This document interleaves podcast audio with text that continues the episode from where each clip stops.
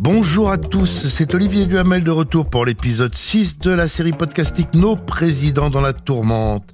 Et nous rentrons dans une ère nouvelle, celle de la vie privée qui envahit la vie publique, celle des années 2000 avec Nicolas Sarkozy.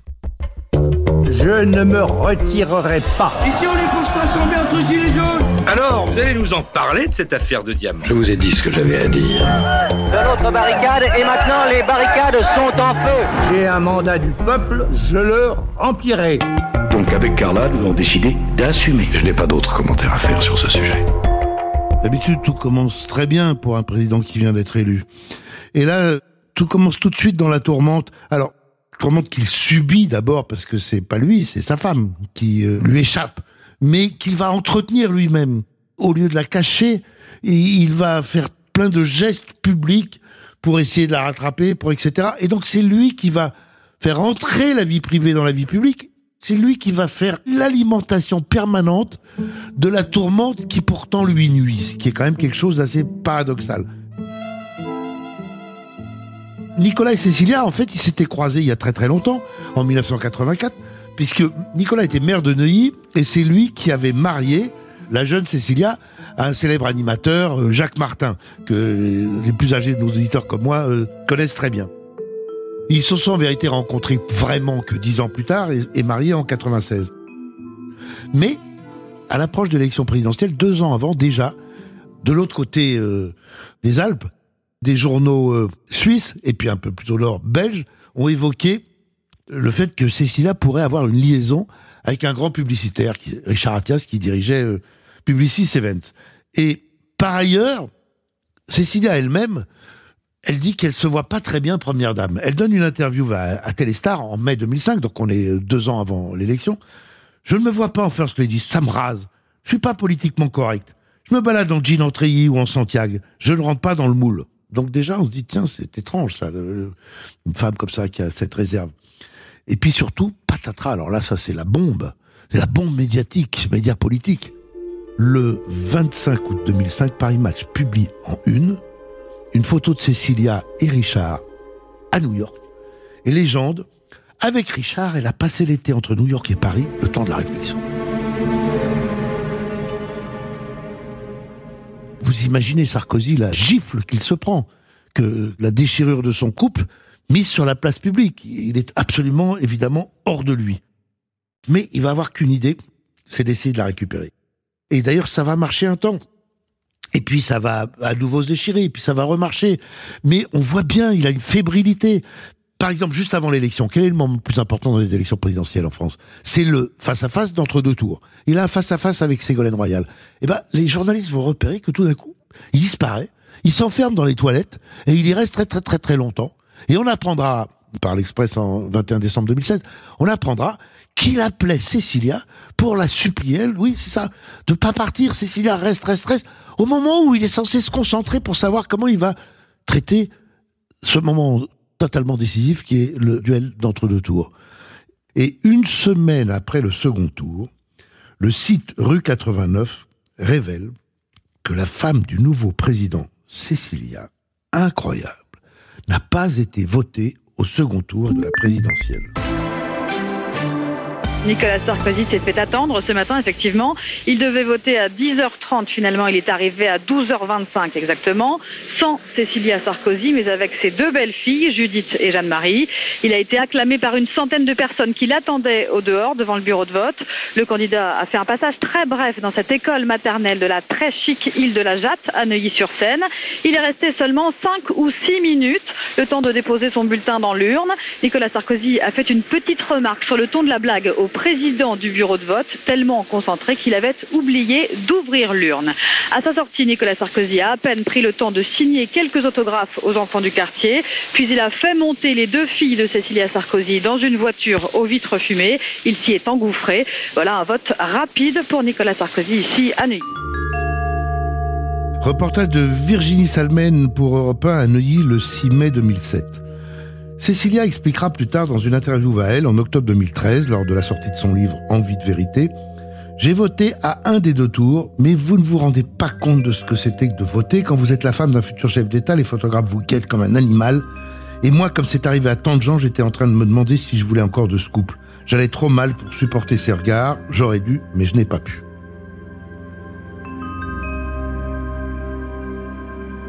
Cela dit, l'arrivée au pouvoir se fait très bien. Sur le coup, on constate quand même une chose un peu nouvelle, c'est l'entrée et l'exhibition, la monstration en tout cas, de la vie privée au moment même de l'intronisation du nouveau président de la République.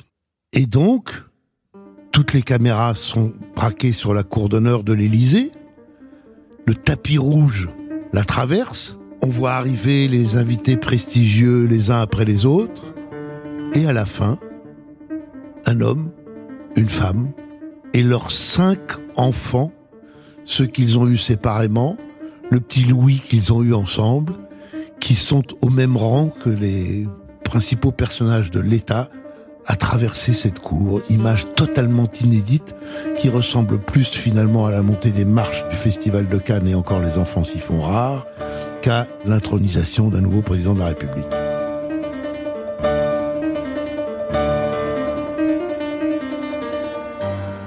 Le sixième président de la cinquième République vient d'abolir la frontière entre vie publique et vie privée. Sur le coup, dans, dans l'immédiat même, ça ne lui nuit pas. Il bénéficie d'une assez bonne cote de confiance lors du premier baromètre qui suit son élection en juin 2007 à 57% selon donc le baromètre Sofres qui nous sert de référence dans cette série. Puis autre signe très intéressant, regardez l'évolution des couvertures de certains magazines. J'ai choisi l'Express pour en prendre un au hasard. Eh bien l'Express du mois d'août 2007 met une belle photo souriante de Nicolas Sarkozy avec cet énorme titre Pourquoi il fascine. Oui, sauf que euh, la rupture va intervenir entre Nicolas Sarkozy et Cécilia. Et on comprendra d'ailleurs vite pourquoi il avait essayé de bousculer, décidé de bousculer le protocole. C'était pas seulement pour faire un signe de modernisme, c'était pour tenter de reconquérir son épouse qui petit à petit s'enfuyait. Le couple divorce en octobre 2007. Monsieur le Président, Philippe Rillet, Le Monde.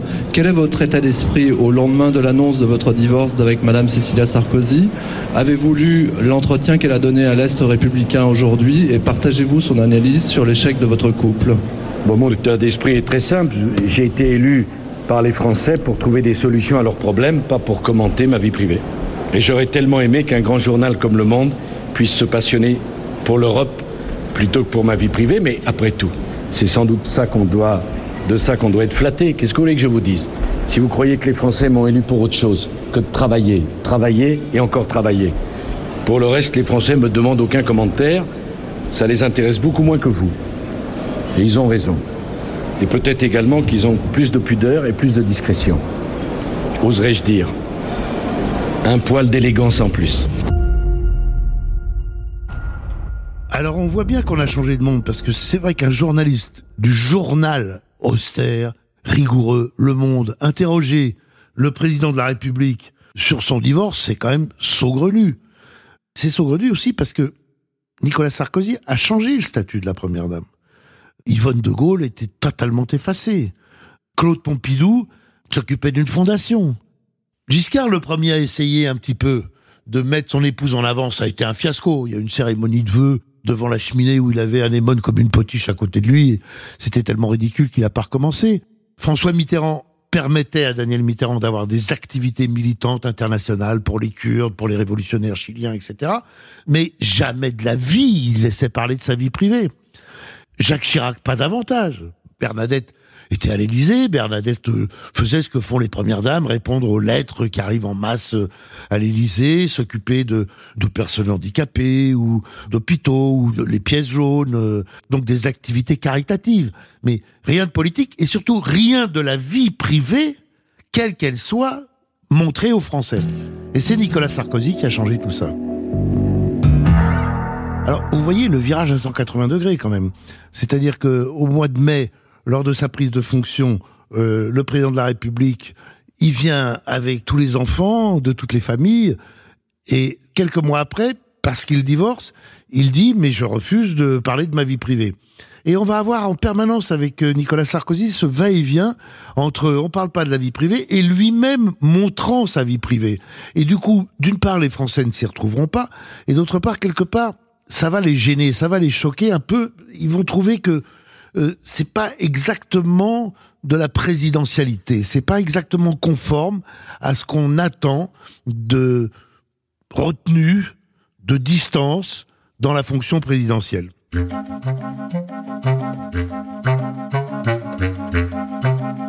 Troisième épisode, la rencontre avec Carla Bruni.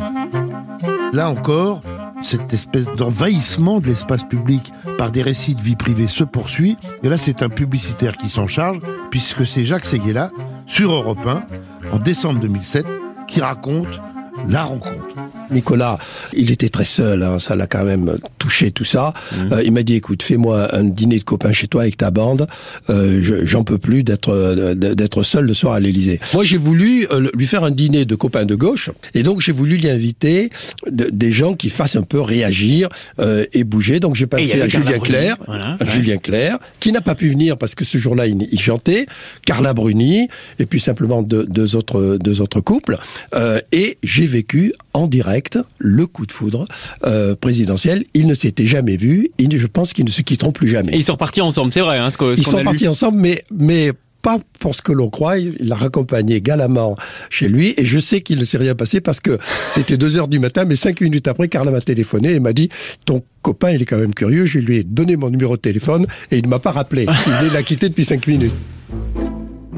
C'est quand même complètement hallucinant, quoi. François Mitterrand, par exemple, avait une double vie.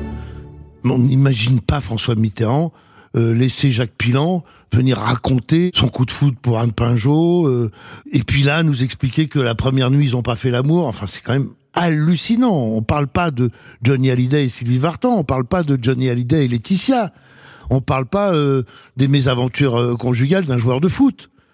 On parle du président de la République.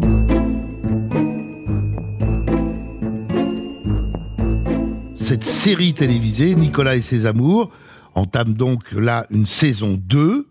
En décembre 2007, Paris Match, Point de vue, Closer, publie des photos autorisées du couple enlacé à la parade de Noël de Disneyland Paris. On a complètement changé de monde. On est dans la pipolisation intégrale. L'Express publie en janvier 2008 une une, le président People, avec Carla et Nicolas extraordinairement souriants, et en sous-titre public-privé, le mélange qui dérange, les dérives du marketing Sarkozy, Cécilia le divorce, le livre qui dit tout. Donc on voit bien que il y a une petite ligne critique qui commence à émerger par les titres qui viennent en quelque sorte tempérer, nuancer, mettre un sérieux bémol à la belle image souriante.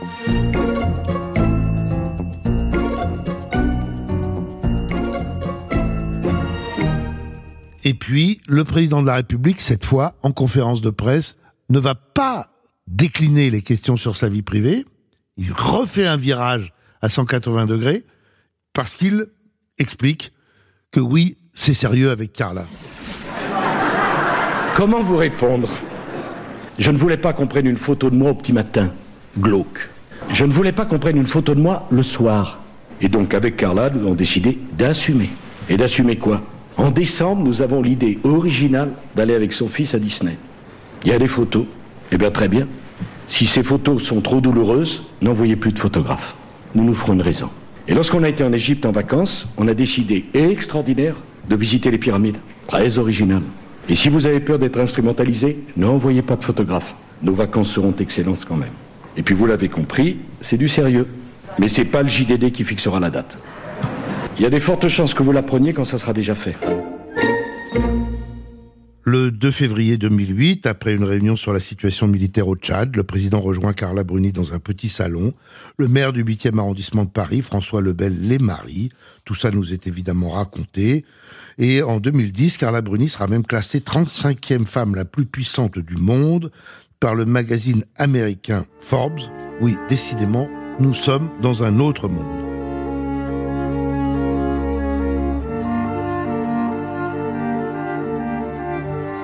Il est probable que les sentiments des Français à l'égard de cette pipolisation sont ambivalents, parce que Après tout, ça fait vendre de la copie. Ça vend de la copie, ça fait de l'audience, c'est que ça plaît. Mais ça peut à la fois amuser et énerver. Donc, quelle est, dans l'impopularité croissante de Nicolas Sarkozy, quelle est la part des difficultés économiques dues à la crise terrible qui arrive en 2008 Quelle est la part due à cette pipolisation? Regardons juste le mois de décembre de chaque année.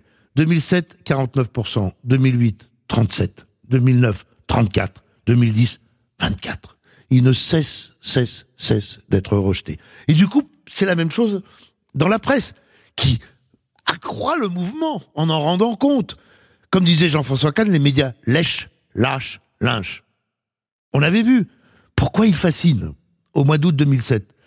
Une de l'Express en février 2008. La déception. Mars 2009. Pourquoi la France devient anti-Sarko? Septembre 2010. Pourquoi il suscite la haine?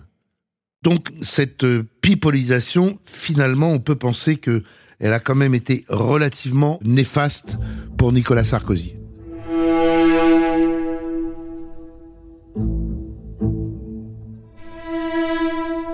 Pourquoi est-ce que j'ai insisté là-dessus? Parce que il y a eu la crise financière, mais c'était une crise financière mondiale, c'était pas une crise spécifiquement française. Donc le président de la République n'avait pas à résoudre quelque chose qui s'en prenait à lui, comme euh, des émeutes de banlieue, comme une tentative de putsch en Algérie, comme un soulèvement de la société en mai 68. Mais en revanche, il a connu une sorte de tourmente permanente qu'il entretenait lui-même avec les boires et déboires, aventures et mésaventures de sa vie privée. Et je pense que là-dessus, par définition, les institutions ne peuvent rien. Si c'est vous-même qui vous laissez entraîner vers cette voie, il y a ensuite plus de vraies solutions pour l'arrêter. Et c'est certainement une des choses qui ont pesé dans son impossible réélection, dans sa défaite face à François Hollande. Et François Hollande, quels seront ses tourments? Prochain épisode. Vous venez d'écouter Le Président de la Tourmente, épisode 6, Nicolas Sarkozy. C'était une production Europe 1 Studio, avec pour euh, l'écrire, vous la raconter, Olivier Duhamel ici au micro, à la réalisation Thomas Caillet, à la préparation Paul Lassen, Claire Azan et Fanny Rascle. Pour les sons, mille merci au service de documentation d'Europe 1. Vous pouvez écouter la suite ou d'ailleurs ce qui précède, ou d'ailleurs réécouter sur europe1.fr, Apple Podcast, toutes vos plateformes. À très vite.